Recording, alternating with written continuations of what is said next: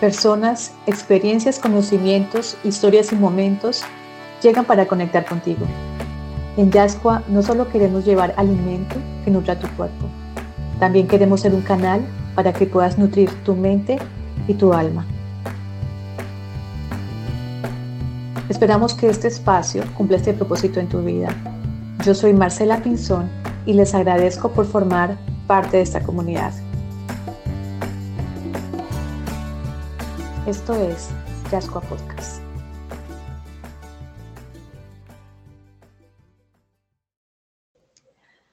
Bueno, para el día de hoy tenemos como invitada a la doctora María del Pilar Sánchez Cortés. Ella es una médica pediatra formada en medicina integrativa y bases homeopáticas y nutrición infantil.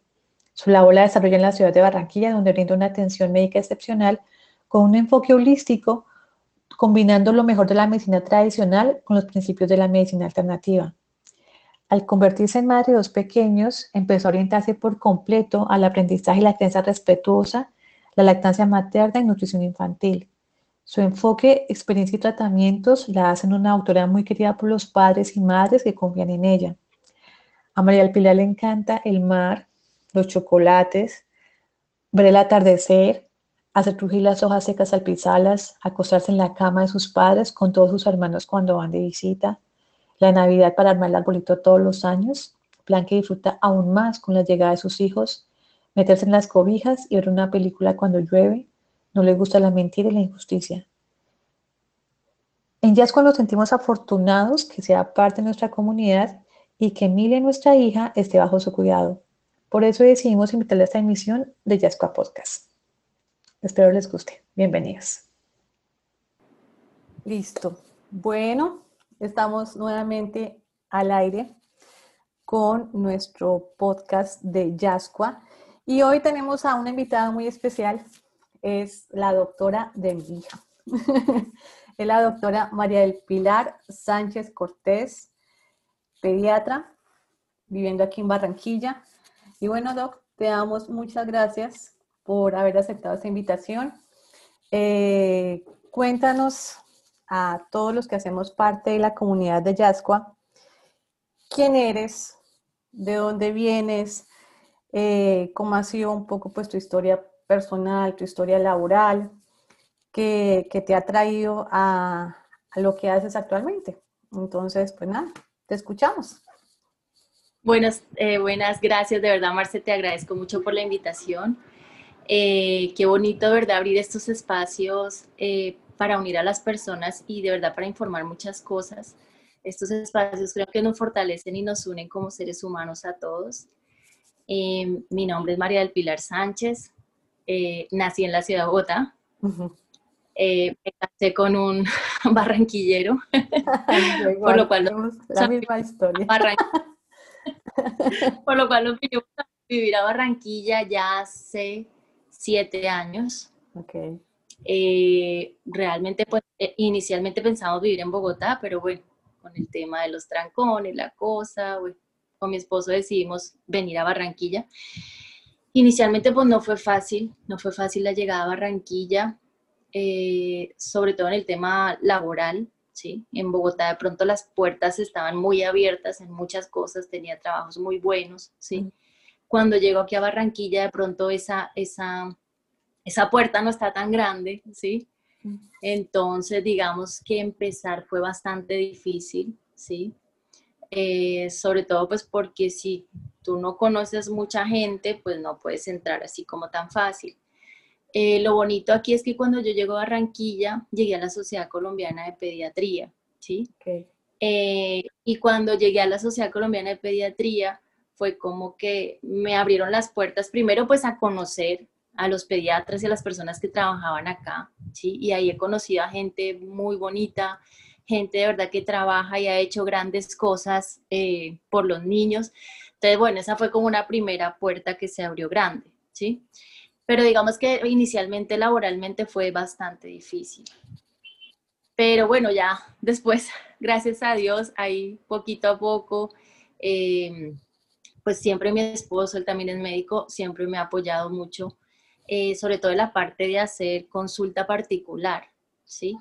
Eh, porque digamos que eh, cuando tú haces consulta particular o en prepagadas, pues como de pronto dar un poco más de tiempo al paciente, ¿sí?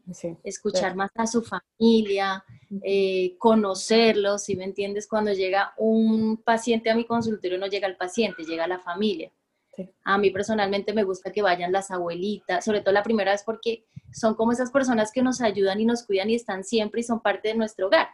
Entonces, eh, es bonito entre todos hablar el mismo idioma y poder llegar a un acuerdo y entre todos, de pronto, si hay cosas que entre unos y otros no nos llevemos bien, pues la podamos eh, hacer lo mejor buscando el beneficio del niño. ¿sí?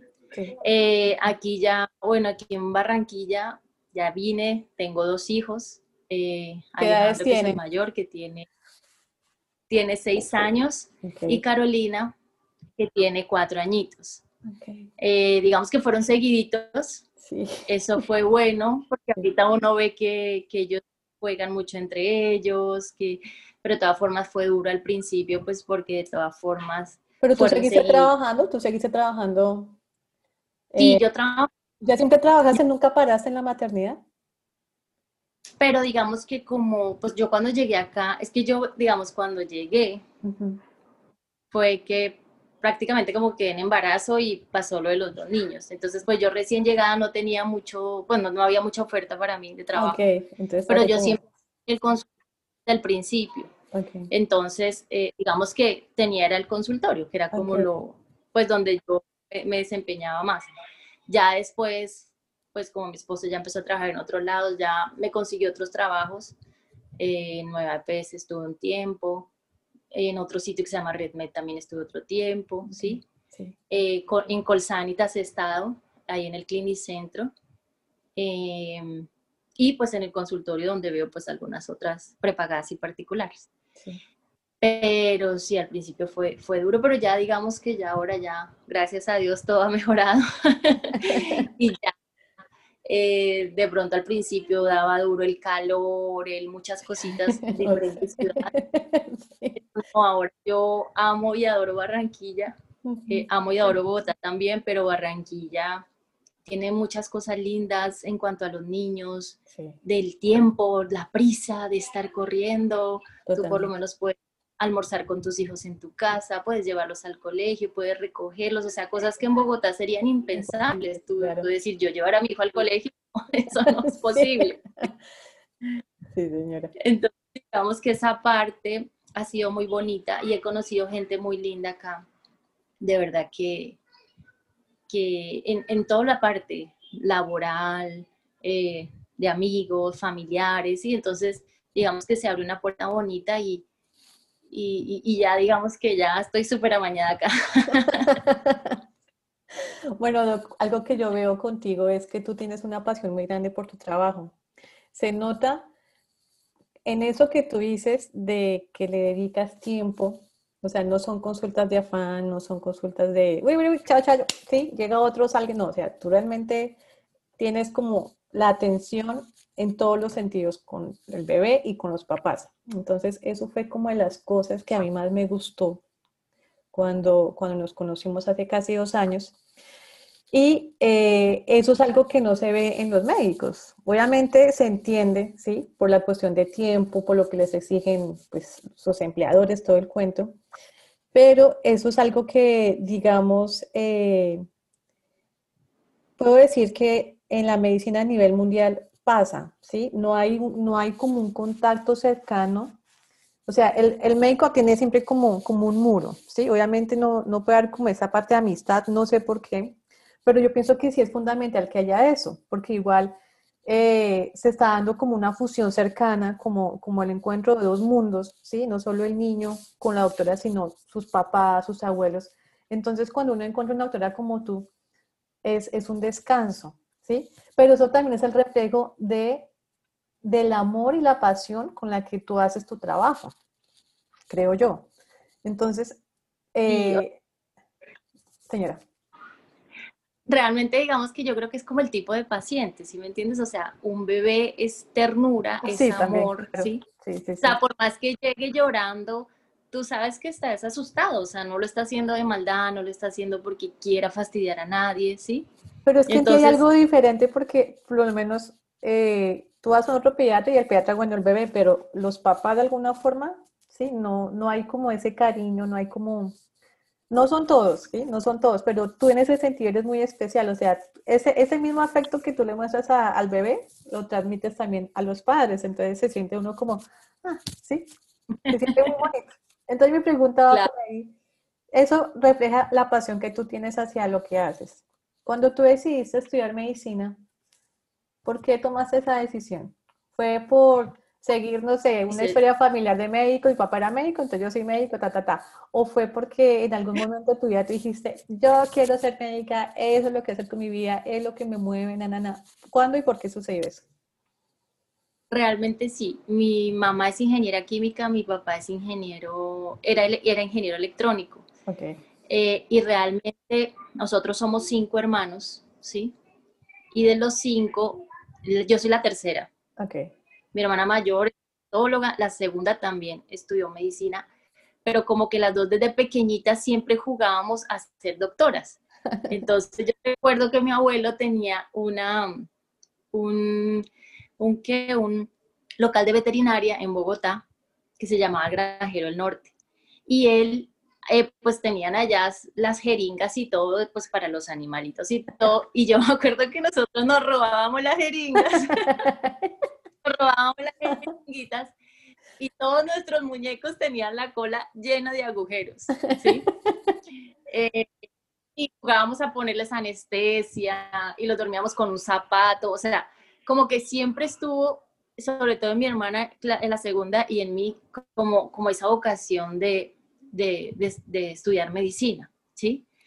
O sea, siempre como que estuvo ahí como ese, pero no por, porque nadie en la casa, no, o sea, yo tíos o familiares cercanos, no, no. Entonces digamos que siempre fue como ese, ese querer ayudar a la gente, como tú lo dices, ¿sí? Mi segunda, mi hermana también, ella vive en Bogotá, ella también, si tú la ves, ella también es muy apasionada en, en, lo que hace de, de, su medicina, ¿sí? Entonces digamos que es algo como que siempre ha estado. Yo realmente si me decían qué otra carrera estudia, no, no, o sea, en mi mente no tenía. Yo, Veterinaria. medicina, ¿yo qué voy a hacer? Veterinaria. de niña sí me gustaba veterinaria por los animales. Claro, por la historia sí mucho. también, yo creo que de pronto sí, obvio. Pero ya después, medicina, y ya cuando estudié medicina, que habían varias especialidades, siempre la pediatría me llamó, o sea, los niños siempre me, como que me hacían ojitos. De pronto después me gustó la ortopedia cuando roté por ortopedia, pero otra vez siempre como que volvía a la pediatría. Okay. ¿sí?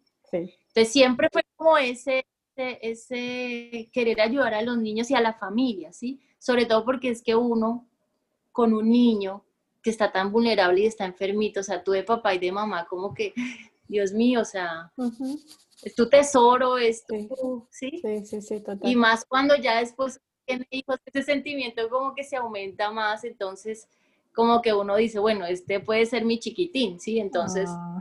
eh, uno trata de hacer cosas es pensando si, si, si fuera mi hijo, yo qué le haría, o sea, no, no, pensar hacer ni más ni menos, hacer lo que realmente pues yo haría con mi hijo, ¿sí? Entonces yo creo que a mí la maternidad me tocó muchísimo, o sea, antes de ser mamá era pediatra, pero bien, o sea, también era muy pero después de ser mamá como que esa fibra ya me tocó más, ¿sí? Entonces como que ya, ahí sí ya. ¿Tú crees que, la maternidad... Señora. Y llega uno muy angustiado, ¿sí me ah, entiendes? claro. Hay muchas cosas de, de, pediatría que yo las he aprendido es con mis hijos, ¿sí? O sea, a mí la gente me dice, ay, tan rico, tú eres pediatra y no, tú todo súper bien, no sé qué. Y por ejemplo, la lactancia al principio para mí no fue tan chévere, ¿sí? Pero se suponía que yo tenía que saber de lactancia, yo tenía que hacerlo, pero si me entiendes, entonces Entonces, cuando uno se pone como a estudiar e investigar más de estos temas de puericultura, que son los temas de crianza, que realmente a mí me encanta la medicina, pero lo que me apasiona es la puericultura, o sea, todo lo, todo lo que es lactancia, sueño, crianza, berrinches, todas esas cositas me encantan. Y me da risa porque mi esposo a cada rato me dice, pero otro curso. y yo, pero este está bueno, este está bueno. y es de nutrición. y termino en otro, pero otro curso. Afortunados para nosotros los papás entonces en una doctora tan preparada, mejor dicho.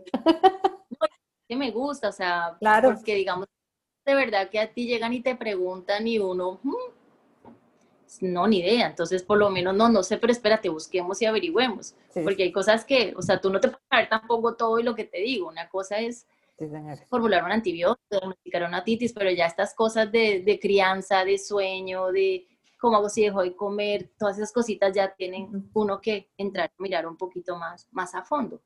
Y sobre todo en estos temas hay que mirar es familias, ¿sí? ¿Por qué? Porque si una mamá llega con lactancia, ¿sí? Su bebé recién nacido y, y quiere lactar, pero hay problema, la podemos ayudar. Pero si definitivamente llega una mamá que no quiere lactar porque definitivamente no quiere lactar, pues yo no la puedo juzgar, yo tengo que apoyarle y decirle, bueno, está bien, vamos a tratar de hacerlo de la otra forma, pero la mejor manera. Entonces, diga, hay que mirar en la familia qué busca y qué desea y guiarlos por la mejor, por la mejor eh, forma que, que, lo podamos hacer. Ah, sí. Cuando tú hablas de la maternidad, que en el momento en que te conviertes en mamá, algo más se despierta Ah, la maternidad. Lo, hablamos, acá estamos hablando dos madres, ¿no? Que, que, que, de alguna forma somos conscientes que la maternidad eh, es una crisis vital. Son como, como esas etapas de la vida que te confrontan con tu verdadera esencia, con tu verdadero destino. Yo leí una vez un libro que dicen que la maternidad es como una experiencia cercana a la muerte de ese tipo de experiencias estamos hablando, o sea, son las que realmente te confrontan con la vida y te hacen ver las cosas de una manera diferente. También hablamos de la maternidad como una revolución emocional, ¿cierto? ¿En qué manera eh, la maternidad te confrontó con la vida en el momento en que tú te convertiste en mamá? O sea, ¿cómo era la, cómo era la María Pilar de antes y cómo era la, la María Pilar después de ser mamá? Mira, en todo sentido, o sea, no solamente emocional y físico, sino hasta en el sueño, ¿sí? Yo era una persona súper dormilona, o sea, yo era de las que... Mínimo ocho horas. O sea, yo me a las ocho, cantaba a las siete, ocho, nueve, pero pasaba derechito. Y ya no sucede, o sea, ya, ya sé que yo no voy a volver a tener un sueño corrido en mucho tiempo. No sé. Eh, y por ejemplo, cuando uno va a tener un hijo, mucha gente le dice, duerma, duermo. Y uno, ay, la gente sí es exagerada, yo puedo. Pero cuando te toca a ti, tú dices, Dios. La lactancia, lo que yo te decía, para mí fue difícil, porque muchos temas de lactancia han cambiado. Y esto es lo que pasa con estos temas de puericultura, que cambian todo el tiempo. Por eso toca estar mirando. O sea, lo que yo te diga ahorita, de pronto en tres meses cambia. Y si yo no me leí ese artículo, pues no es que yo no sea malo, pero es que no, no puedo todo, abarcar todo, ¿sí? Sí, sí, Pero digamos que en lactancia, eh, antes o la información que daban antes era diferente, ¿sí? Era, no, tienes que darle, eso duele, pero no importa. No, ahora se ha visto que la lactancia no tiene por qué doler. Si te está doliendo es porque hay un mal agarre del bebé. Entonces, es, hace siete años con mi bebé me pasó eso, ¿sí? Ese agarre no estaba tan bueno y por eso realmente me dio dolor, tuve mastitis, ¿sí? Eh, se cansa uno. Entonces, cuando tú ya pasas por eso, ya cuando llega una mamita al consultorio feliz con su bebé, yo digo, ay Dios, sí, vamos a ayudar, porque yo sé que lo que viene es duro, sí, lo que viene es... Eh, ¿qué, ¿Qué es lo bonito? Te hace valorar más a tus padres. ¿Sí? O sea, yo siempre he valorado a mis padres porque gracias a Dios pues vengo de un hogar unido, creyente, bonito, ¿sí? Eh, o sea, un hogar muy lindo para que mi papá y mi mamá, dos seres maravillosos. Eh, pero es cuando más los valoras, porque dices, Dios mío, o sea, esto lo hicieron por mí también, ¿sí? Es un ser humano que, que nace y que tú dices, es una responsabilidad porque yo soy quien tengo que guiarlo, yo soy quien tengo que, que llevarlo por el camino, ¿sí? Eh, obviamente los niños van a tener sus etapas, primero pues que sí hacen todo lo que tú dices, ya después no, después la adolescencia y cosas así. Entonces como que yo le digo a Dios, Dios, ilumíname, ¿cómo debo hacer para, para poder, digamos, criarlos bien, ¿sí? Eh, mis dos hijos son completamente diferentes, ¿sí? Por eso uno nunca puede comparar a un niño con el otro. Los dos son dos polos opuestos. Eh, una de las cosas que yo le pedí a Dios era que yo, sabía, yo quería tener dos hijos, pero yo una de las cosas que le pedía era que nunca fuera a sentir más amor por uno, o sea, que siempre sintiera el mismo amor por los dos. Y gracias a Dios ha sido así hasta ahora en el momento. Pero son personas completamente diferentes, ¿sí? El mayor es más calmadito, más, la segunda es más terremotico, más, ¿sí? Pero no porque sea así yo voy a encasillarla, ¿sí? En que es así, no, todo lo contrario, tengo que mirar, bueno, ella de pronto no es que sea más terremotico, lo que pasa es que de pronto es como que su mentecita está todo el tiempo pensando, imaginando qué debo hacer, que entonces tengo que ayudarle a enfocar su energía en que pueda hacer y desarrollarse como debe ser, ¿sí? Y buscar un equilibrio en los dos. Entonces, digamos que, que esa es una de las cosas que, que, que te, que te confronta, ¿sí? Eh, de cómo manejarlos, de cómo cuidarlos, ¿sí? Lo otro es que uno empieza a pensar, ay Dios mío, ¿y si me pasa algo? ¿Y si yo me muero? ¿Qué va a pasar con mis hijos? Cierto que esos miedos, es, cuando uno se convierte en mamá, aparecen miedos que antes no teníamos. Desaparecen unos, pero aparecen unos muy fuertes. Esos que tú dices, a mí me pasa igual. Hay momentos que yo miro a Emilia, por lo menos me angustia ahorita que me está dando es pensar en dejarla como hija sola. Porque yo pienso, bueno, los abuelos ya a ellos les queda un cierto tramo. Eh, las tías, vamos por la edad media. Eh, los papás, más o menos igual. Y yo me pongo a pensar, la dejo sola, no la dejo sola, ¿qué va a hacer de su vida si no tiene un hermano? Y mira que es un miedo, pues yo digo tan bobo, pero sí es un miedo real. Y uno piensa en esas cosas y, y uno dice, bueno, y eso que tú dices también de que si me pasa algo, ¿qué va a pasar con ellos? Si le pasa algo al papá, no sé qué. Son cosas que, que lo confrontan. Yo creo que sí, mira, ahora que tú dices eso, hace un año, bueno, tuvimos como una situación en que mi esposo le habían encontrado algo, bueno, lo tuvieron que operar, bueno, al principio el, diagnóstico no se veía muy bueno, el diagnóstico se veía un poco ominoso, eh, pero gracias a Dios finalmente todo salió bien, pero ahí es cuando tú te planteas que te tienes que gozar y vivir es el día a día. Exacto. ¿sí? Entonces viene la parte que yo te decía, yo antes era muy, yo lo que pensaba era, yo, Dios mío, no, yo no me puedo morir ya porque mis hijos, no, y Dios me dijo como, son mis hijos, o sea, cálmate, si tú no ellos van a estar bien. Entonces como que te confrontas y tú como que dices, oye, sí es cierto, ¿sí, me entiendes? Cada día trae su afán. Y que no somos dueños de ellos, no somos dueños de ellos. Somos y lo importante es gozarnos el día a día. Sí. Hay un libro que me gusta mucho de una pediatra que se llama Sabrina Crisma, que ella, el nombre, es, el nombre del libro, eh, ay, ahora se me fue la paloma el nombre del libro, pero ya se lo di. Eh, Hoy no es siempre. Ok. Y es cierto, eso va para todo, para la lactancia. A veces cree que esto, ay Dios mío, esto tan terrible. Cuando te das cuenta y miras atrás, ya la lactancia se fue y tú la extrañas. Entonces ahí entra el conflicto uno de mamá también como que, ay, ya no quiero dar más seno, pero ya deja de dar seno y como que, ay, no, ahora sí quiero. Entonces son como cositas así que te confrontan y, es como una dualidad, pero, pero bonita, ¿sí? sí, sí yo creo que lo importante es aprender y disfrutar el día a día, ¿sí? O sea, por ejemplo, con esto de la pandemia, bueno, disfrutemos el día a día, no sabemos yo espero que cuando me vaya de este planeta ya pueda ver a mis nietos grandes, pero no lo sabemos, ¿sí? Entonces hay que disfrutarse el día a día, eh, gozárselo, sobre todo con los seres que uno ama, ¿sí? Eh, obviamente que uno, hay días que, que uno no está tampoco para sonreír todos los días, o sea, hay días que uno como me dice como que, ay, no quiero. Y además somos mujeres y somos hormonales, somos cíclicas, entonces todo influye. Entonces hay días que uno se levanta como que, ay, no, hoy, no. Pero bueno, afortunadamente eso no es siempre y, pero eso te dice es que somos seres humanos y nos cansamos, ¿sí? Es lo que yo le digo a las mamás con lo del tema del sueño y la lactancia, yo les digo, cuando llegan a los cinco días, no, yo me levanto rápido, no sé qué, yo les digo, descansen porque estos son cinco días, pero en tres meses cuando se levanten y el bebé llore, de pronto quieran cogerlo y sacudirlo, pero no por maldad, sino porque uno es un ser humano y lo puede llegar a pensar y después dice, ay Dios mío, ¿yo qué estoy pensando? ¿Sí? Entonces, digamos que eso, eso nos pasa porque somos seres humanos, nos cansamos bien y aparte tenemos lo que yo hablaba en un live que hice con una psicóloga, Stephanie, es que ahora la mujer de verdad que nos hemos metido en tantos roles y queremos como que estar 100% en todo que a veces nos cargamos muchas cosas. Entonces queremos ser la super mamá, la super trabajadora, la super esposa, la super emprendedora, la super... Y hay momentos en que yo necesito como un alto y un pare para mí, ¿sí? Porque a veces el tiempo no alcanza.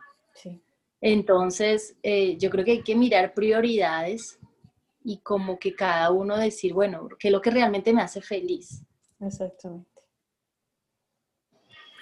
Tú estudiaste medicina en la Universidad del Rosario, pediatría en la Universidad de Cartagena, pero hay algo que es lo que más me gusta y que fuiste formada en medicina integrativa, bases homeopáticas y homeopatía clínica francesa y nutrición infantil. Así es. ¿Cómo llegaste a ese camino de juntar la medicina tradicional con la medicina alternativa? ¿Por qué no te quedaste en la medicina tradicional como la mayoría y llegaste a ese camino de los pocos? Claro que te ya está aumentando, ¿no? ya no son tan, tan pocos, ya esos, cada vez este tipo de médicos son como más conocidos. ¿Cómo llegaste a ese camino? Eh, mira que siempre en la, en la familia estaba como ese sentimiento, o sea, mi mamá siempre desde pequeños como que nos daba las cosas naturales, nos llamaban de naturales, ¿sí? ¿sí? Entonces siempre esa, esa opción siempre en nuestra casa estuvo muy abierta. Tanto que mi hermana mayor, ella al principio había pasado a radiología, eh, que en esa época era bastante difícil pasar, pero ella se encuentra en este camino con una doctora que es la doctora Mónica Name, que es una persona, mejor dicho, brillante, eh, en un curso en la Universidad del Bosque de Homotoxicología. Entonces, cuando ella conoce ese mundo y encuentra a esta doctora, como que se enamora y dice, no, ya, radiología, no, yo me meto por este lado, ¿sí? Entonces, como que se fue por ese lado, ¿sí? Eh, obviamente económicamente hubiera sido mejor quedarse en radiología que irse en este camino largo, ¿sí? Pero era como la pasión de, del ayudar, ¿sí me entiendes? Entonces, eh, como eso siempre estuvo ahí, la medicina es una sola.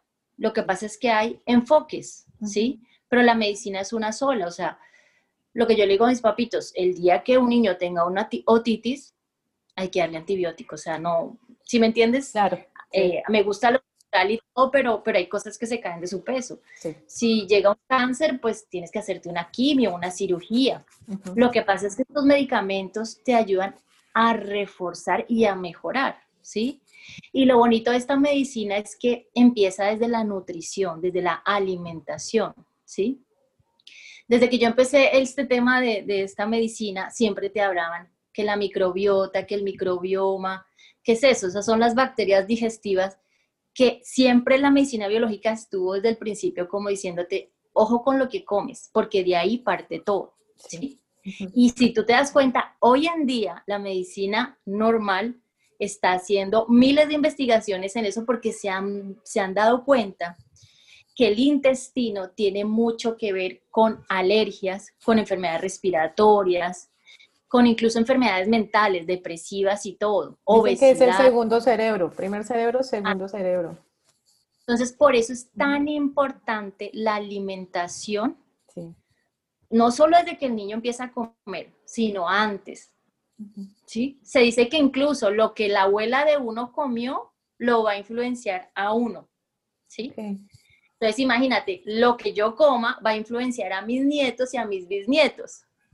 Por eso es tan importante alimentarse sanamente. Y alimentarse sanamente no es nada del otro mundo, es lo que hacían nuestros abuelos. ¿Sí me entiendes? Lo que pasa es que cuando llegó la era de la, de la, de la revolución industrial y los alimentos y todo eso que empezaron a procesar en masa, fue cuando nos empezamos a inventar cosas que no estaban, ¿sí?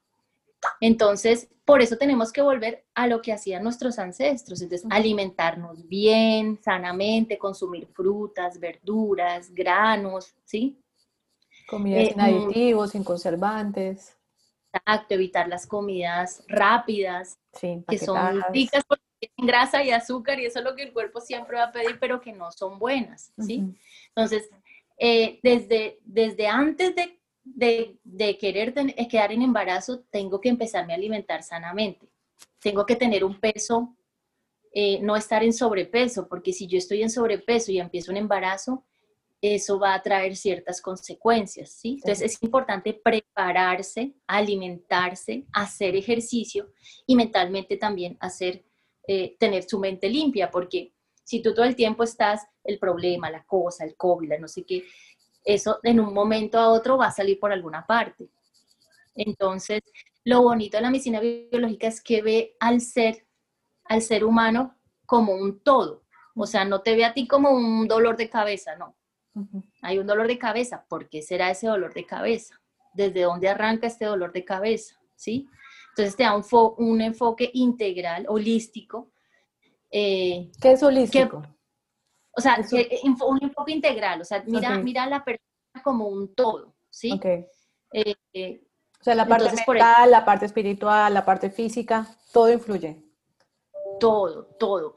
Porque si tú de la parte mental, lo que te digo, tienes todo el tiempo estás pensando, ay, me pasó esto, no sé qué, esto, ta, ta, ta, esa pensadera en alguna parte va a salir después. O las emociones reprimidas, los enojos reprimidos, los odios, todo eso también enferma. Y se manifiestan enfermedades. Todo eso. Por ejemplo, yo a mis mamitas les digo, sobre todo cuando tienen un bebé pequeño, si tú alguna vez te sientes exhausto y quieres llorar, enciérrate en el baño, 5 o 10 minutos y hazlo. Porque para el monte y pegue un grito. claro, porque somos seres humanos y tenemos que desahogar, sacar lo que tenemos dentro. Entonces, digamos que, es importante hacer un manejo integral del paciente. Además que muchas cosas eh, que tú ves en el niño vienen de la mamá.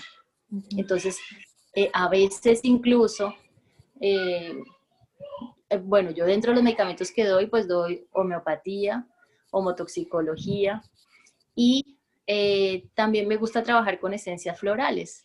Esto no es nada malo ni nada del otro mundo, son simplemente flores. Yo soy muy clara en eso y les explico a los papás, esto simplemente son flores. Esto es mi gemelo, mi compañía, esencia de lavanda. Y cojo un poquito en las manos, la abuelo, me tranquiliza, me ayuda como a relajarme. Es espectacular. Entonces, digamos, las esencias florales que yo uso son las de Bach, que estas son... Eh, de Alemania, ¿sí? Un señor que hizo allá sus investigaciones. Simplemente son flores y son maticas que te ayudan en la parte emocional, ¿vale? Porque en la parte médica, dime tú, ¿qué le voy a dar a un niño que tenga un miedo? No hay. En cambio, aquí hay algunas florecitas que simplemente son unas goticas que se toman, no saben mal, no huelen mal, no son costosas, ¿sí me entiendes? Sí, sí, sí, y nos pueden ayudar a que ese niño como que manifieste o exprese esas cositas. Entonces, por eso hay que mirar al niño como un todo y mirar también a la mamá. Entonces, lo de las esencias florales va que a veces me toca darle a las mamitas también las esencias, porque cuando hay algo que al niño da un miedo o algo, a veces son las mamitas. Recordemos que nosotros somos los polos a tierra de nuestros hijos. Entonces, si yo estoy tranquila, mi hijo está tranquilo. Pero si yo estoy así, mi hijo va a estar así, porque Ellos son el espejo, él siente todo. Total, son un espejo. Mira, a mí me ha pasado eso, Doc. Eh, cuando Emilia nació, yo me di cuenta que si yo estaba triste, si yo estaba deprimida, Emilia lloraba, se escogía la carita. Y cuando yo me miraba, yo decía, ok, ¿soy yo o es ella? Y entonces cuando ya empezaba a relajarme, me acostaba al ladito de ella, le hablaba, ¡puf!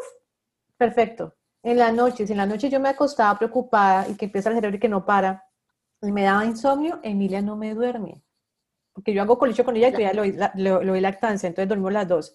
Si yo tengo insomnio, Emilia no me duerme, te lo juro, o sea, ya los dos años lo he descubierto, entonces me toca a mí empezar a respirar, empezar a relajarme y quedarme dormida. Si yo me quedo dormida, Emilia está bien. Si yo no duermo, somos dos que no dormimos en la noche. Es increíble esa conexión que uno tiene con ellos. Impresionante. Claro, porque es que tú eres como la seguridad. O sea, de cuenta que tú eres el todo. Si mamá está, tengo seguro la comida, la cambiada, la bañada, la casa, el, el pechiche, el cariño, tengo todo. Pero si mamá o papá no están, no tengo nada. Entonces es como esa angustia de... Entonces por eso uno tiene que tratar de... Y uno se da cuenta con los niños. Claro. y que estamos conectados, o sea, no, yo por lo menos lo que leo es, quedamos embarazadas, ¿sí? Tenemos una unión física porque somos uno llega el parto, se desprende ese, esa, esa, unión física, ¿sí? Nos convertimos en dos seres aparte, pero queda una conexión psíquica, emocional. Entonces, lo que yo te digo, si estamos tristes, ellos están tristes, ¿sí? Y eso no sé cuánto dura, dicen que dura como, hasta los tres años más o menos, que realmente es como si fuéramos dos mentes fusionadas. Entonces, es, eso es maravilloso, es increíble. Y las mamás no lo saben. Mira, cuenta que el niño cuando hace la, las crisis de angustia o crisis de separación, que es hacia el noveno mes, es porque el niño cree hasta ese entonces que mamá y yo, o cuidador si no hay mamá, que cuidador y yo, o papá y yo si no hay mamá, somos uno solo. Entonces, en esa época de los nueve meses, por eso es que ellos se ponen así de, de que mamá se fue cinco segundos y Y quieren estar alzados y, pero uno dice, pero acá estoy. Es que ellos, no, ellos están entendiendo que mamá y bebé ya no son uno solo. Mire, Entonces, eso que dices me, me, acuerda de algo que yo leí. Hay un libro, lo voy a mencionar, para las mamás que van a ser mamás o las que están empezando, bueno, las que están en la vida de maternidad. No sé si lo conoces, se llama La maternidad y el encuentro con la propia sombra de la psicóloga argentina Laura Goodman. Doc, este, libro, este libro se me convirtió en mi Biblia. Yo tengo mi Biblia, pero este se me convirtió en mi segunda Biblia, literalmente. Y ella, eso que tú dices de lo del noveno mes, ella coloca un ejemplo. Entonces dice, tú le colocas una foto a un bebé de él antes de los nueve meses y él dice, mamá, mamá, mamá. Ya tú le colocas esa foto después del año, año y medio y ya él dice Emilia, Andrés, pero antes de eso, él y mamá son una sola persona, no distingue entre yo, yo, ¿sí? no distingue su propio yo. Ya es después del año que ya dice Emilia, Andrés, pero antes de eso él dice mamá, mamá, y ella lo menciona acá, esa fusión emocional. Así es. Y eso se ve reflejado también en la noche. Entonces a veces consultan, ay doctora, pero es que dormía bien y ahora no se quiere dormir. Primero no se quiere dormir. Y segundo, cuando se duerme se despierta cada rato. Claro, ella no se quiere dormir o él no se quiere dormir porque si yo me duermo y si, si esta se va, ¿yo qué voy a hacer? Quedo solito, ¿sí? Entonces hay que darles tranquilidad de acá estoy, ¿sí? Si de pronto uno va a ir al baño, mi amor, estoy en el baño, aquí estoy, me escuchas, estoy en el baño, ya voy. ¿sí? Asegurarlos, asegurarlos ya vengo, acá estoy. ¿Por qué? Porque es que para ellos es algo real, es, esa angustia que no está, de que mi mamá se va a ir y no sé si vuelva o no vuelva. Sí.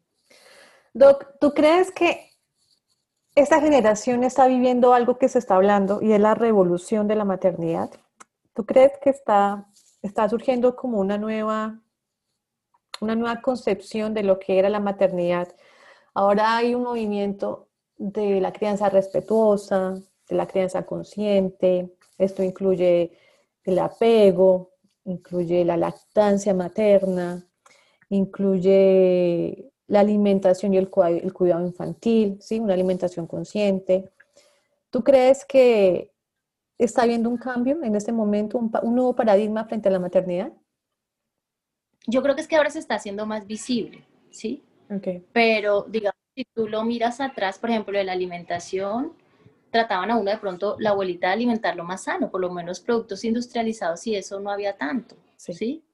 Era más como que la fruta, que la verdura, que el grano, que la, ¿sí? Los postres que hacían las abuelas eran deliciosos y eran de frutas, de guayaba, de cositas así, ¿sí?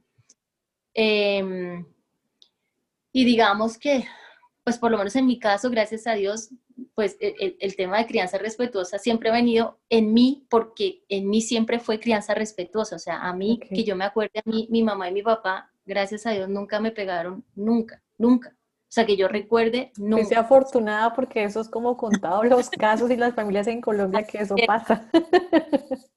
es. Entonces, yo creo que esto se hace visible y se haga muy visible para que entendamos que primero, tu hijo se supone que es el ser al que más amas.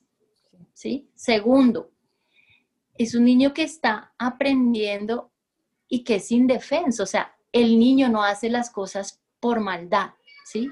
Que es como lo que te meten a ti. No lo alce en brazos porque se le va a acostumbrar.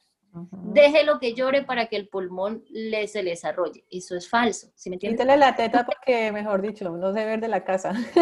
¿Tú crees que un bebé, un bebé de, de, dos meses, tres meses, seis meses, va a decir, mi papá se acaba de dormir.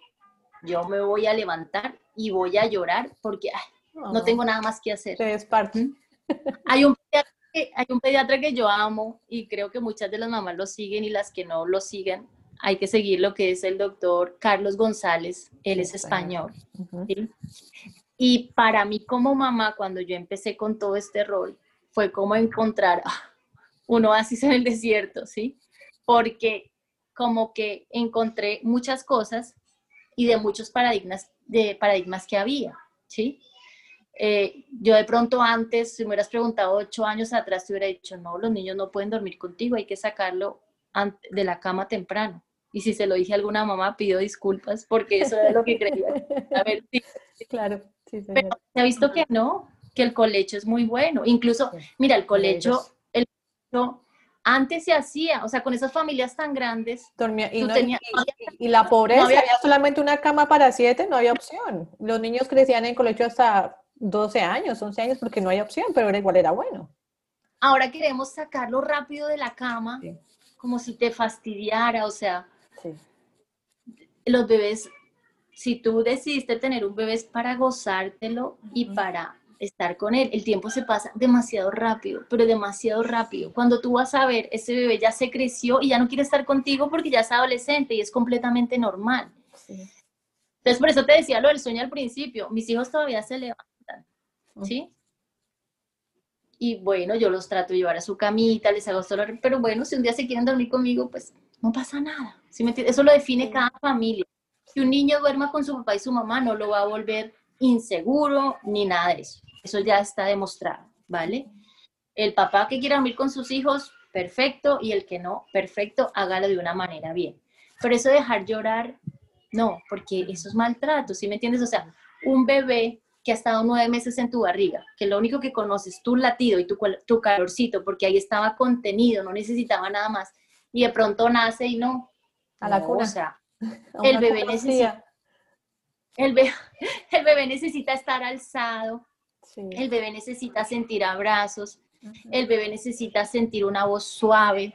Un bebé no entiende el idioma, o sea, si un bebé nace en China o nace en Colombia, tú dices, pero ese cómo sabe yo que le estoy hablando. Ah. Es por el tono de voz que tú pones. Mm. Si tú a tu bebé le dices, mi amor, lindo, te quiero, ellos están escuchando eso en un tono de voz suave.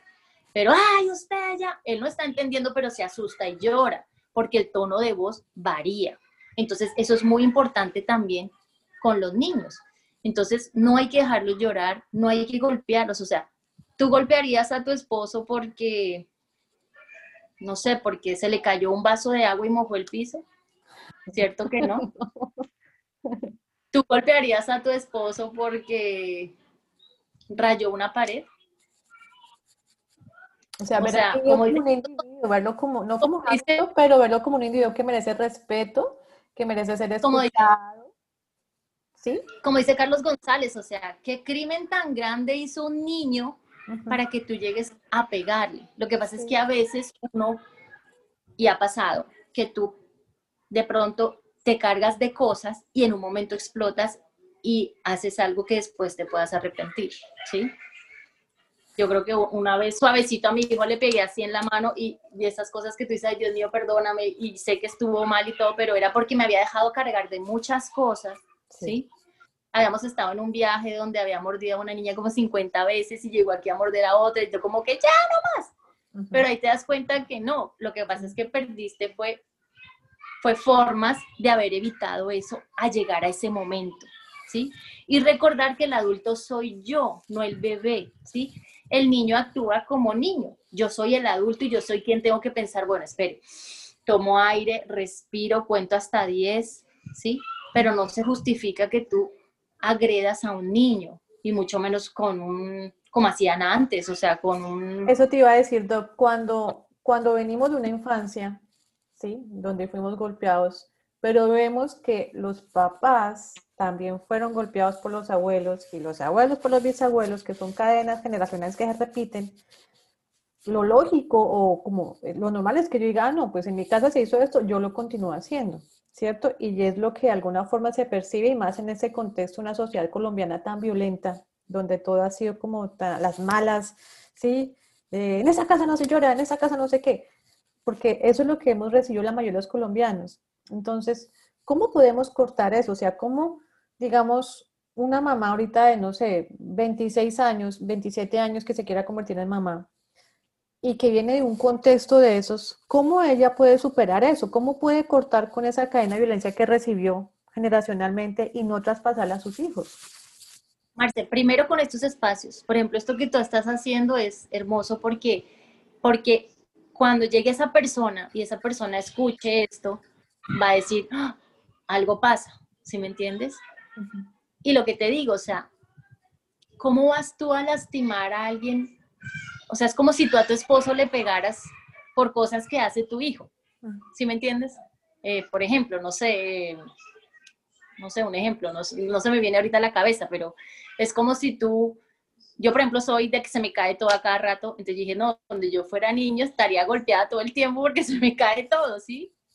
Pero no, o sea, a los niños también les puede pasar eso, entonces no hay por qué llegar a ese momento de, de agresión, o sea, esto hay que romperlo porque la crianza tiene que ser desde el amor, ¿sí? No puede entender, o sea, entender que la crianza es la base, o sea, haz de cuenta que la crianza es la base de la casa que estamos construyendo, de ese humano que estamos construyendo, que si se golpea desde pequeño, cuando grande, él va a manifestar cosas, o sea, va a manifestar adicciones, malos apegos, relaciones tóxicas, lo que no recibió los papás lo va a buscar en, las parejas, va a ser violento. Y tú Entonces, es importante que es el apego. está la teoría del apego. Y la teoría del apego dice que la primera persona con la que tú encuentras un apego, pues es la mamá, pues por el seno y todo eso. Obviamente que si no hay mamá, pues va a ser papá o cuidador, pero generalmente es con la mamá. Dependiendo cómo sea esa relación con tu mamá, tú a futuro vas a ser una persona como lo acabas de decir, ¿sí? Entonces, si mi mamá nunca me quiso, si mi mamá siempre me, me golpeó, si yo siempre fui lo peor, eso va a quedar en mi mente, ¿sí? Por eso hay otra cosa que hay que quitar, esos sobrenombres y esas etiquetas que les ponemos a los niños. Yo decía antes lo del terremotico de mi hija, pero para que me entendieran, pero yo no permito que nadie diga que mi hija es así ni que, le, que me la vaya a encasillar en eso, ¿sí me entiendes? O sea, y tú ves a veces, tú llegas en consulta, no, es que este niño es un terremoto, es que es, como dicen acá, una calilla. Y yo le digo, no, no digas eso, todo lo contrario, tienes que, hay lo que es programación neurolingüística, recuerda que tú todo lo que dices, y tu hijo está escuchando todo lo que tú le dices, entonces si tú le dices cosas negativas, él va a creer lo que mamá me está diciendo, pero si mi mamá me da seguridad, si mi mamá me refuerza quién soy, si mi mamá cada vez que hago algo bueno, no es que todo eh, me lo esté celebrando, pero sí me lo refuerza un poquito, yo voy a tener mis bases sólidas, que de pronto cuando llegue al colegio y alguien me haga bullying, pues no voy a sufrir tanto porque yo sé quién soy, yo sé qué valgo. Exacto, su autoestima está cimentada. Estos vacíos llevan a adicciones, sean de vicios sexuales, de licor, o sea, muchas adicciones y muchas cosas que están metidas en ese apego. Entonces, si tu mamá siempre te golpeó, si tu mamá siempre te lastimó, si tu mamá siempre te dijo que, una, que era una buena para nada, si se supone que tu mamá, que es la persona que más te ama en este mundo, no te refuerza esas cosas, entonces, ¿quién te las va a reforzar? Doc, y cuando crecimos en generaciones donde nos golpearon y nos decían, te golpeo porque te amo, te golpeo porque quiero que seas una persona de bien, te golpeo porque yo sé que es lo mejor para ti. O sea, ¿cómo poder separar que el amor es una cosa y el golpe es otra y las dos cosas no funcionan? Vuelva a lo mismo, o sea, ¿tú vas, tú vas a dejar que tu pareja te golpee porque te quiere, un momentico, claro. y tú me pegas quieres, o sea, tú no me respetas, yo no soy ni bruta ni cerradita, tú me puedes decir las cosas y yo puedo aprenderlas un poquito. Y si tú le preguntas a la mayoría de esos abuelos que de pronto maltrataron y ellos ya ven a sus nietos, tú ves que esos abuelos ya dicen, ah, es que yo pensé que era lo único, pero ahora me doy cuenta que no es así. Si yo hubiera sabido esto antes, si yo hubiera, por eso es que ahora hay muchos, muchas personas que están promoviendo todas estas cosas, ¿sí? De crianza respetuosa. Y crianza respetuosa no es sinónimo de, ah, déjelo que haga lo que quiera. no. No, señor. Disciplina amorosa. Exacto. Yo a mis hijos los, les tengo disciplina. Cosas tan sencillas como se quitan la ropa y la ropita va al cesto de, la, de la ropita sucia. Se quitan los zapaticos, van al cuarto, a la casita de los zapatos. Se levantaron, yo sé que no van a atender la cama súper bien, pero bueno, vamos a atender su cama. O sea, yo les doy responsabilidades que yo sé que ellos pueden asumir, ¿sí? Pero no, o sea, la violencia no es el camino. Mira que en nuestro país no lo ha demostrado y, y, y en toda la historia te pones a ver una vez lee historia y dice, ay, pero la gente siempre ha sido como tan cruel, como tan... Si, si el hogar, que es como el sitio más seguro, es donde más te maltratan, entonces tú cuando salgas, ¿qué es lo que vas a dar? Lo que te dieron, el claro, Es que, es que es evidente, o sea, mira en Colombia lo que está pasando ahorita con nuestros jóvenes, que nos los están matando de una manera impresionante, eh, uno dice, bueno, yo me pongo a pensar, yo soy historiadora, me pongo a pensar y digo, Estamos recreando lo que recibimos en el hogar. Colombia es un país de secretos, entonces hogares donde el abuso es el pan del día a día y es abuso de cercanos, de hermanos, de primos, hasta de mamás, o sea, son abusos muy cercanos. La violencia física, ¿sí? Y estamos todos como cada uno en una cueva, que los niños quedan completamente desprotegidos porque ¿quién va a saber que acá al lado están golpeando un niño? si los papás hacen todo para que no se escuche, nadie sepa y todo está bien, ¿ves? Entonces, si no somos conscientes de que debemos cambiar, primero nosotros mismos. Entonces, digamos, si yo fui una mamá que tuve una infancia difícil, debo hacer todo para sanar esas fracturas mentales que me quedaron. Si me convierto en mamá, no voy a replicar lo mismo. Pero para eso hay que ser conscientes de lo que recibí, de lo que viví, ¿sí? aceptar que fui golpeada, que me dijeron esto, buscar ayuda profesional. Aquí en Colombia pasa algo y es que le tengo miedo al psicólogo. Hay una vaina con ir a, terapia. Como psicólogo es igual, y psicólogo es igual estoy a loco, ¿no? O sea, el psicólogo, digamos, verlo como, como ir al gimnasio, voy a entrenar mi mente, fu, fu, voy a sanar mi mente. Entonces, si hiciéramos eso, yo sé que Colombia cambiaría desde el fundamento y podríamos ser el país que quisiéramos ser, pero es, es, es increíble de verdad de que replicamos, replicamos y repetimos patrones. No, y la violencia no es el camino. Y lo que tú dices, o sea, los niños son abusados sexualmente es en la casa. Sí, o sea, que en la calle es rarísimo. Los niños están siendo abusados es por sus padres, por sus tíos, por sus abuelos, por sus hermanos. Por las niñeras, por las niñeras y los papás no se dan cuenta. Los papás no se dan pues cuenta, entonces también como eso, o sea, si voy a tener un hijo, bueno, ¿quién va a cuidar a mi hijo? ¿Sí? En manos de quién lo voy a dejar. Desconfiar igual de todo el mundo, o sea, confío, no confío. Estar como muy así, con los ojos abiertos. Sí, así es, estar muy, muy con los ojos abiertos y de verdad que que hay que cambiarlo, o sea, hay que cambiar la mentalidad, la violencia no puede ser, o sea, de la violencia no puede salir nada bueno, ¿sí me entiendes? Lo único es el temor. El niño te va a respetar, claro, pero por temor, no te va a respetar porque tú eres su papá, te va a respetar porque si no tú le pegas. Miedo. Respeto diferente. miedo. Es un respeto diferente el que se gana porque tú dices, uy, no, mi papá, uy, no, no, porque mi papá, mire, no, no, yo mejor sí, a decirlo, uy, no, yo no lo hago, o lo peor, esos niños que se vuelven como tapados, digámoslo así, que ellos no hacen nada, pero debajo sí hacen algo, ¿sí? Yo a mis hijos les digo, dime siempre la verdad, ¿vale? Siempre la verdad.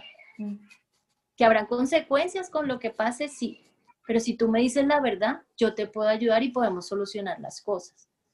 Pues tendré que reprender de pronto con decir, hablar, sentarnos, mirar a ver qué, pero pero si no, los niños se enseñan a decir mentiras y no te van a decir las cosas por miedo. Claro. Sí. Ay, Doc, ese tema es, a mí me encanta este tema. Podemos durar aquí horas hablando y hablando, encontrando, mejor dicho, posibles soluciones a todo lo que estamos viviendo. Pero bueno, Doc, ¿cómo, cómo, cómo, ha, cómo ha sido esta cuarentena para ti? Todo esto que, que, que nos movió el piso a todos, ¿de qué manera tocó tu vida? ¿Cómo te ha afectado laboralmente? ¿Cómo ha influenciado tu familia? ¿Cómo, cómo, cómo has vivido todo este proceso? Bueno, mira, yo te dije al principio que Bogotá era más rápido aquí, entonces digamos que al principio eso me gustó de acá. Sin embargo, al tener hijos, llevarlos al colegio, el trabajo, vuelves y te metes tú en el, en el, en el afán del día. ¿Sí me entiendes? Rápido, niños, colegio, tenemos que, si no a las 7 nos cierran, rápido, tengo que llegar allá, tengo que hacer, tengo, tan, tengo, tengo, tengo, tengo y esta cuarentena te dijo, tengo que, tengo que, tengo quedarte quieta y encerrada. Entonces ya no eres, levántense rápido, acostémonos rápido porque mañana tenemos que madrugar, eh, desayunen rápido, pilas, ya nos tenemos que salir, pilas, pilas, pilas. Es como de, o sea, porque ese afán que nos metemos nosotros el día a día, nos metemos un poco de compromisos y un poco de cosas que después te das cuenta, bueno, yo realmente eso sí lo necesitaba. La rueda del terminas, te, terminas poniendo las mismas tres pantalonetas con las mismas tres camisetas, ¿sí? Los, unos zapatos cerrados porque ya ni sandalias, ¿sí? Entonces te, te, pones a pensar, ¿realmente uno necesita tantas cosas? O sea, yo realmente necesito tantas cosas, digámoslo, en el, en el, en el tema material o de compromisos o de cosas volvamos a lo básico, a lo esencial, a quedarnos en nuestra casa, en nuestra familia, a conocer a nuestros hijos, ¿sí? Yo creo que hay gente que le ha dado muy duro porque se iba todo el día fuera de la casa y cuando llegaba pues no, no había mucho, ya al tú estar en contacto con tus hijos todo el tiempo, te das cuenta que hay cosas que ni sabías de tus hijos. Entonces yo creo que eso ha sido como lo bonito de descubrir que eh, ha, sido un poco difícil en cuanto a lo que tú decías, el tema eh, eh, laboral, pues obviamente que como todos se han bajado muchísimo, claro, ¿sí? Sí. yo tengo a la fortuna de que tengo una, una, una, chica que me ayuda acá con los niños, ¿sí? Y la quiero muchísimo porque de verdad que lo que tú dices, lo que uno busca en una persona, afortunadamente lo tiene ella, ella... Es más, cuando, cuando yo necesitaba a alguien, yo, Dios mío, yo te pido que venga alguien que así no haga todo perfecto, pero que me quiera y me cuida a mis hijos. Y cuando llegó una persona como que lo sentí, dije, bueno, ya tú te vas tranquila y te quedas tranquila. Pero cuando ella ya no vino, pues por lo del pico de que, pasó y pues que por seguridad de ella y de nosotros era mejor que cada uno en su casa, la casa, el almuerzo, el teletrabajo, el, entonces como que era la carga, la carga. Pero lo mismo, o sea, a pensar, todo tiene su tiempo, porque ese afán del día a día, ¿sí? Sí, sí, sí. Eh, obviamente hay momentos en que yo me estresé porque yo tengo dos que se aman y se adoran, pero el que tiene dos entiende, o tres más hijos, entiende que pelean también cada cinco segundos. Sí, sí, sí. que pueden haber cinco colores rojos, pero los dos quieren el mismo color rojo al mismo tiempo. Y eso hay puño, ojalá de pelo, y por más que le digan no se peguen, no se lastimen, mira que papá y mamá nunca se pegan. No, es, pues, es, de los niños, sí, es de su, de su ser. Entonces también había momentos como que ya, por favor, vamos a salir. Además que mis, los niños yo los tenía muy en muchas actividades porque algo que también hay que inculcar mucho en los niños es el deporte. ¿sí? Y el deporte o la actividad física no como una obligación, sino como ser parte de tu vida. Entonces yo eso me lo enfoqué desde, desde que ellos estaban pequeñitos, patinaje, fútbol, para que ellos lo cojan como algo, algo natural, o sea, algo, no que es que aprender a patinar, no, yo, el deporte está dentro de mí, lo tengo que hacer porque es saludable y es bueno para mí. Entonces, eh, al principio también fue duro eso, pero los niños, gracias a Dios, si tú te das cuenta, los niños son muy moldeables. Ellos van dependiendo como tú le vendas la idea. Si yo desde el principio hubiera dicho, el COVID, terrible, no sé qué, lo hablábamos con mi esposo y bueno, él, cuando empezó a aumentar lo de la pandemia, que él iba a unas clínicas y me decía, esto está terrible, no sé qué. pero a los niños no, ¿sí me entiendes?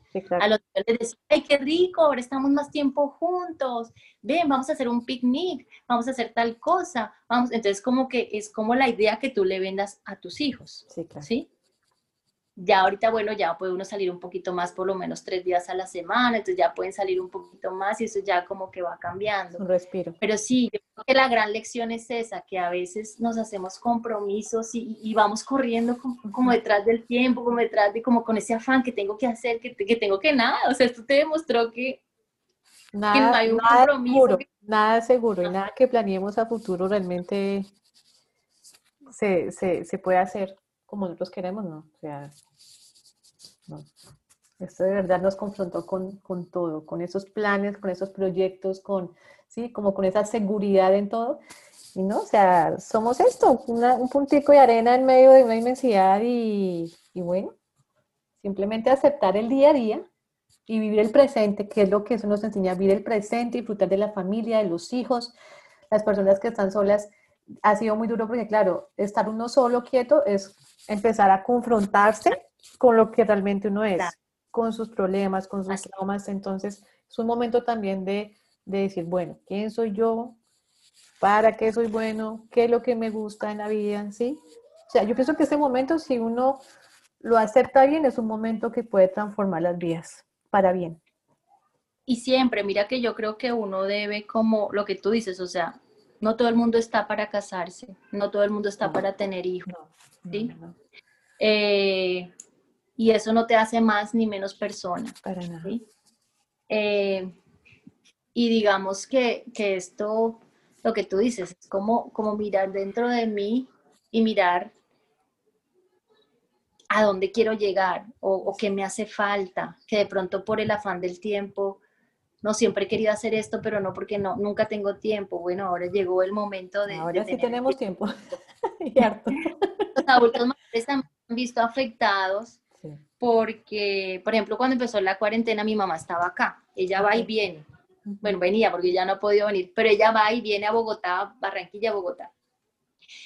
Pero ella alcanzó a irse casi que el último día y gracias a Dios se pudo ir porque ella aquí se levantaba, iba a la piscina, iba, o sea, ella ya tenía como su rutina ella ya tenía como su rutina. Entonces, aquí en este conjunto, los adultos mayores no podían salir de, su, apartamento. Entonces, menos mal mi mamá se alcanzó a ir, por lo menos allá ella tiene una casa, puede salir atrás, ¿sí? Entonces, para las personas mayores también, ellas tenían su rutina, sus salidas y todo, y también pues los ha, y más digamos estar con sus nietos, los que tienen nietos, ¿sí? Esto también los ha afectado un poquito. Pero lo que te digo, yo creo que esto es para fortalecernos y sacar lo bueno y salir adelante y ojalá que cambiemos y no volvamos a lo mismo, ¿sí? Porque uno dice, no, si esto no sirvió y después volvemos a lo mismo, entonces... Sí, o sea, eso es, es el momento de, de sanar relaciones, si hay problemas con los papás, restaurar eso, con la familia, con el esposo, bueno, con todo. O sea, eso es un momento en que la vida nos está confrontando de verdad con, con esa sombra que no queríamos ver todos y que ahí estaba. Y que nos muestra que nosotros no somos seres desconectados, somos, ¿sí? somos una gran matrix, todos estamos conectados y lo que uno haga mal influye en todos. Entonces, lo estamos viendo a nivel ambiental, a nivel social. La violencia en Colombia ha aumentado impresionantemente ahorita. Eh, y son momentos de cambio, son momentos también de, de una búsqueda espiritual, ¿sí? de una búsqueda de sanación emocional, de una búsqueda de cuidarse también la parte física, la alimentación, de ser consciente que como, como, como. Y, bueno, Doc, y bueno, para terminar, porque ya nos fuimos muy largas con esta conversación espectacular. Eh, estamos frente a un futuro incierto, ¿cierto? No sabemos qué va a pasar, eh, no sabemos cuándo va a terminar esto. Dicen que un año, que dos años, que cuando salga la vacuna, no sé qué. Estamos ante algo que no podemos controlar. ¿Qué le diría a los oyentes? Un consejo, una recomendación para enfrentar lo que viene. Desafortunadamente no podemos controlar lo que está afuera, pero sí podemos controlar lo que está dentro de nosotros, ¿vale? Entonces de pronto sí puedo canalizar mis emociones, sí puedo, como te digo, es normal que un día se levante uno triste, pues que uno no todos los días está para sonreír, ¿sí? pero sí como canalizar esa energía y es, de por sí el futuro siempre va a ser incierto, porque tú no sabes qué va a venir mañana. ¿cierto? Nico, seguro es este segundo que estamos respirando, no sé, yo no sé si en dos minutos me da un infarto y queda acá, o sea. Así, pues, como dicen en la película de Kung Fu Panda, porque cuando ya tiene unos niños ya se sabe todas las películas. En la película de Kung Fu Panda, la, la, la tortuguita dice eso, el futuro es incierto. Sí. El pasado pues ya pasó y lo que te queda es el presente, el hoy. Y eso es lo que tú dices, es cierto, uno no sabe si yo voy a salir y me cae un gato encima y me que no, pero sí. Sí, sí, sí, viste el video.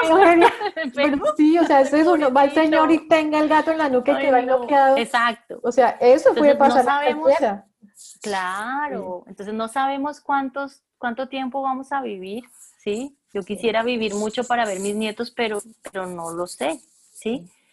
Pero lo importante es que ese día a día en el que yo vivo pueda impactar en la vida de las personas que más amo, que es mi familia, y en las personas que están afuera, ¿sí? Por eso no puede existir violencia en una casa, ni de pareja, ni, no, o sea, no puede existir, ¿sí me entiendes? Ni verbal, ni física, la violencia no solamente Ni verbal, ni física, exacto, ¿no? O sea, exacto. Gestos, miradas, todo. Sí, ¿cómo puedes tú pelear con la persona con la que duermes al lado, ¿sí? O cómo tú puedes de pronto serle infiel a esa persona si es con la que estás compartiendo tu casa. O sea, si no puedes ser ni fiel con esa persona, ¿qué podemos esperar del resto? ¿Sí me entiendes? Entonces yo creo que es importante ser uno sincero también, ¿sí? Y, buscar formar hogares, o sea, la base de toda la sociedad es el hogar. Si los hogares funcionaran bien, nuestra sociedad sería perfecta. Pero el problema es que los hogares no están funcionando bien, ¿sí? Entonces, si nuestros hogares funcionan bien, si les metemos valores a nuestros hijos, si les metemos principios, bueno, el que no crea en la religión o en Dios, perfecto, pero que crea en, en, en unos estándares o, en una moral, exacto, que tú le incluyas a tus hijos, ¿sí? Que no, que me pase este semáforo, pero no me veo el policía, y si me vio el policía, entonces venga aquí, le, o sea, que le estás enseñando a tus hijos, ¿sí? Que para que no me llegue la luz cara, entonces venga aquí, pongo para que no me llegue aquí, le, le, meto un cosito, entonces ya no pago tanto luz. O sea, ¿qué estás enseñando tú a tus hijos desde tu casa? ¿Sí me entiendes? Sí, ¿Qué le estás enseñando desde lo más pequeñito para que ellos salgan al mundo a qué? Entonces, es importante mirar todas esas cosas y reforzar la familia. O sea, si reforzáramos las familias, el país sería un país, el mundo en general, sería un país perfecto, ¿sí? Pero como no reforzamos la familia, todavía seguimos creyendo que hay, los niños hay que golpearlos, hay que castigarlos. O sea, lo que te digo, ¿qué, ¿qué, tan malo puede haber hecho un niño para que tú te ensañes? Además, cuando tú le pegas a un niño, que de pronto, como te digo, alguna vez lo hice, bueno, así terrible, ¿no? O sea, una palmadita y yo, ay Dios mío, ¿qué estoy haciendo? Y lloré como cinco días, sí. Pero cuando, y está mal, está mal, nunca lo debía haber hecho. Eh, pero cuando tú lo haces, te das cuenta que lo que yo estoy es desahogando mi frustración de que yo no fui capaz de manejar la situación, yo no fui capaz de hacer cosas antes para llegar a ese momento, ¿sí? O sea, yo debí haber hecho cosas antes y no esperar a ese momento y tener que lastimar a la supuestamente persona que uno más ama en el mundo, que es su hijo. Entonces, no dejemos que, nos, que lleguemos a esa situación. Sé que ahorita la situación está difícil porque hay mucha gente que se ha quedado sin empleo, ¿sí? El estrés es hay mucha gente que, claro, entonces la parte económica y todo también te toca y te mueve, ¿sí? Entonces, eh, hay que mirar salidas, hay que buscar salidas, saber qué, qué podemos hacer, pero no desahogarnos en nuestros chiquitines. Y lo que tú decías es una cosa muy cierta, uno deberían desde pequeño enseñarle a planificar su familia. O sea, el tema de planificación familiar no es solamente como le enseñaron en el colegio, mire, este es el condón, este es el no, sé qué, para que no queden embarazo. No, planificar una familia es, bueno, yo a futuro quiero casarme o no quiero casarme. Si me quiero casar, quiero tener hijos o no quiero tener hijos. O sea, todo esto parece bobo, pero es importante. Y pensar la razón, me lo sigue mi familia, me lo sigue la sociedad, es lo que realmente yo quiero, lo hago porque yo quiero, porque en mi casa es una tradición. ¿sí? O porque mi amiga se casó, mis compañeras y yo estoy solterona, entonces no, o sea, realmente es, aquí aplica eso de, de amarnos primero, de conocernos primero, ¿sí? De realmente, o sea, ¿cómo se dice? ¿Cómo es que dice este versículo? Que dice, ama a tu prójimo como a ti mismo. ¿Sí? O sea, antes de amar a tu prójimo, es, debemos realmente amarnos nosotros. Amarnos nosotros es autoconocernos, ¿sí? Autoconocernos. Saber. Además que tu, niño no llegó, tu niño no, a veces uno, yo creo que todos en la vida hemos sentido vacíos, eh, reales, o sea, espirituales, vacíos que tú dices, ay, me siento como vacía, como sí. Entonces, uno no puede creer que llegó tu hijo a llenar ese vacío, a llenar tus expectativas, a hacer lo que tú quieres. No, él es tu hijo, sí es tu hijo, pero él es un ser humano también, ¿sí me entiendes? O sea, él no puede llegar a llenar tus expectativas. Tenemos es que construir una familia y yo enseñarle a él y darle las herramientas para que el día que él ya quiera irse, pueda volar él solito, tomar sus decisiones, yo estar tranquila porque sé que las decisiones que va a tomar Sé que se va a equivocar, todos nos equivocamos, todos nosotros hemos tomado malas decisiones, pero seguramente no lo hemos hecho pensando que nos va a ir mal, todo lo contrario, las hemos hecho pensando que nos va a ir bien, ¿sí? Pero esa es la vida, la vida es aprender, o porque te digan, ojo, cuidado, se cae la cama, ojo, cuidado, se cae la cama, o porque se cayó de la cama y ya se dio cuenta que no puede saltar ahí. Entonces las personas aprendemos de dos formas diferentes, o porque te digan, o porque te caíste de la cama. Entonces, lo bonito es eso, darles herramientas a nuestros hijos para que ellos puedan eh, más adelante ser ellos, ¿sí? Porque es que así va a ser y eso es lo que uno busca. Yo por eso me disfruto a mis hijos porque yo sé, claro, yo me disfruto a mis hijos porque yo sé que, y es lo que yo espero que en un momento ya huelen y bueno, si quieren de pronto estudiar por fuera o lo que sea, ojalá, sé que me va a doler en el alma, pero es lo mejor para ellos, porque ellos tienen que ser independientes y tener su vida. Que van por a eso también tus propias expectativas y no tus expectativas. Lo que estudien no va a ser para agradar al papá, sino solamente para ellos. Y por eso también hay que fortalecer la relación de pareja. A veces cuando los hijos crecen, nacen, uno se olvida un poco de la pareja. Y es súper entendible, porque tú cuando recién tienes un bebé, tus hormonas están en otro cuento. La o sea, la prolactina, proteger mi bebé, yo que va a querer que se me toque, ¿sí me entiendes? O sea, todas estas cosas. Entonces, uno como que deja al lado a la pareja y no, todo lo contrario. La pareja es importante y no podemos empezar a dejar vacíos desde ese momento, ¿sí? Todo lo contrario, yo sé que uno a veces le coge como rabia y eso es por las hormonas, no se preocupen que a todas nos ha pasado un poquito, ¿sí? Y uno como, pero que no me diga nada, pero sí. Ni me toque. Pero también hay que fortalecer esa relación de pareja porque de verdad que eso se pasa muy rápido y cuando uno va a ver, ya los hijos se fueron y quedó ese nido vacío. Y si ese nido vacío no tenía bases fuertes, se van los hijos, se acaba la razón de ser y se acaba el hogar. Entonces, por eso es importante uno como pareja fortalecerle. Yo les decía, bueno, antes de la pandemia, yo les decía a mis papitos, mira, salgan una noche cada 15 días, los dos solitos, así sea media hora, 20 minutos, una hora, así sea tomarse un café, pero que se vayan los dos solos, que la abuelita nos ayude a cuidar al bebé, lo que sea, pero saquen tiempo para ustedes, para enamorarse otra vez. Uno tiene que enamorarse todos los días de su pareja, porque si uno no fortalece eso, eso ya puede que otro lo vean más bonito, puede que otro lo vean mejor, ¿sí? sí, sí, sí.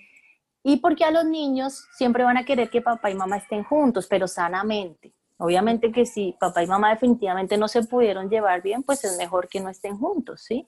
Pero un niño en su interior siempre va a querer que papá y mamá estén bien y para que estemos bien tenemos que fortalecernos desde siempre, desde el amor, ¿sí? Entonces, esas basecitas no las podemos dejar ahí, sino irlas fortaleciendo con el tiempo. Ir mirando, mira qué bonito estamos haciendo nuestro hogar, estamos creciendo, ¿sí? Nos apoyamos el uno al otro, o sea, somos un equipo, porque realmente eso es una familia, un matrimonio es un equipo. Sí, total. Entonces, digamos que eso, eso hay que fortalecerlo también, es súper importante. Ay, Doc, me encanta esa conversación, tan bonito. Creo que podemos durar aquí horas, pero, pero igual el tiempo ya premia. Y bueno, para los que quieran conocer a la doctora, en red la pueden encontrar como María del Pilar Sánchez Pediatra, ¿cierto? Ah, ven, una cosita antes de que termines. Una cosa que se me olvida. Tranquila, tranquila. Eh, con lo de tu pan. Ah. con Yasco me pasó algo muy bonito, de verdad que eh, nos encontramos en una feria, ¿te acuerdas? Sí, en la feria del traspatio. Nos encontramos en una feria porque yo no sabía ahí todavía que tú tenías eh, lo del pan. Y me pediste la dirección y llegó un pan a la casa. Sí, de verdad que cuando ese pan llega y tú ves la carta, o sea, a mí se me aguaron los ojos. Ay, tan bonito. O sea, tú sientes como, como algo tan bonito. Y cuando tú lo comes, de verdad que, no es por hacerles propaganda ni nada, pero muchas veces venden pan integral, que simplemente es el mismo pan, pero que lo pintan con un poquito de, de panela o algo así como para que coja el color. Pero realmente los beneficios del pan integral no están. Pero realmente cuando tú consumes el pan que ustedes venden, es que es un pan de verdad que es delicioso, o sea, tú sientes que no tiene químicos, no tiene aditivos, ¿sí? A los niños les encantó, entonces digamos que, es un producto muy bonito que se ve que, está hecho con amor. Sí, Entonces, pues la verdad que yo sí, sí te quiero felicitar y ojalá que, bueno, pueda seguir con esto. Yo sé que de pronto por la pandemia, pues todos, como te digo, pero, pero verdad que esto es un, algo muy bonito, un proyecto muy, muy, muy bonito. Sí, eso es un proyecto que nace, que nace desde mi propia historia, porque nuestras historias son muy parecidas. Yo también fui crear una familia donde se preocuparon mucho mis papás por la alimentación consciente, ¿sí?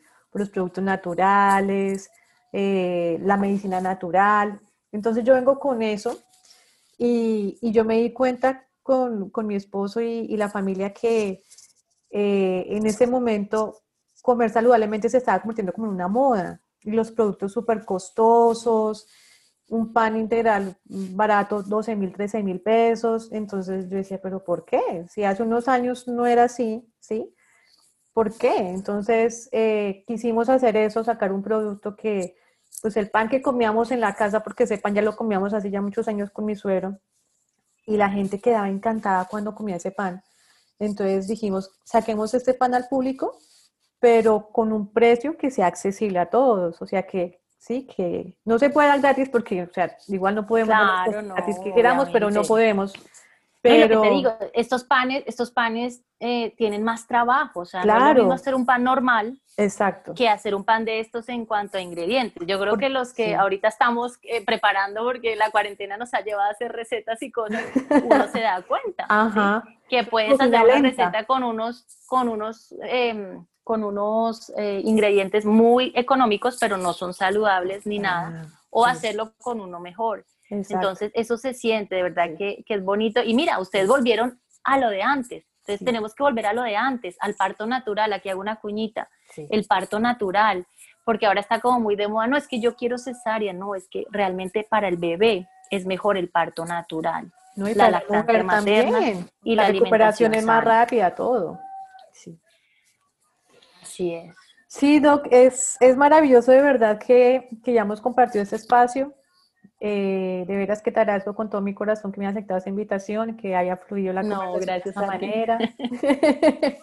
y entonces estaba diciendo que para las personas que estén interesadas en contactarte, la, te pueden encontrar como María del Pilar Sánchez Pediatra en redes, ¿cierto?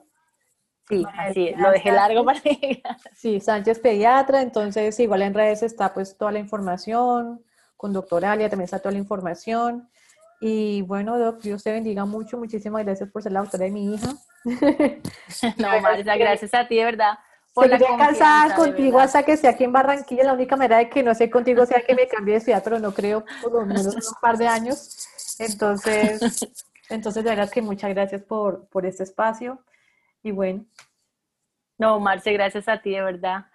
De verdad que ustedes son una familia muy bonita y, de verdad muchas gracias a mí por permitirme poder pues ayudarlos en todo este proceso con, con la muñeca hermosa. Sí, muchísimas gracias. Bueno, entonces bueno. deseo todo lo mejor. Que estés muy bien. Igualmente. Un abrazo muy grande. Listo, chao. chao. Chao.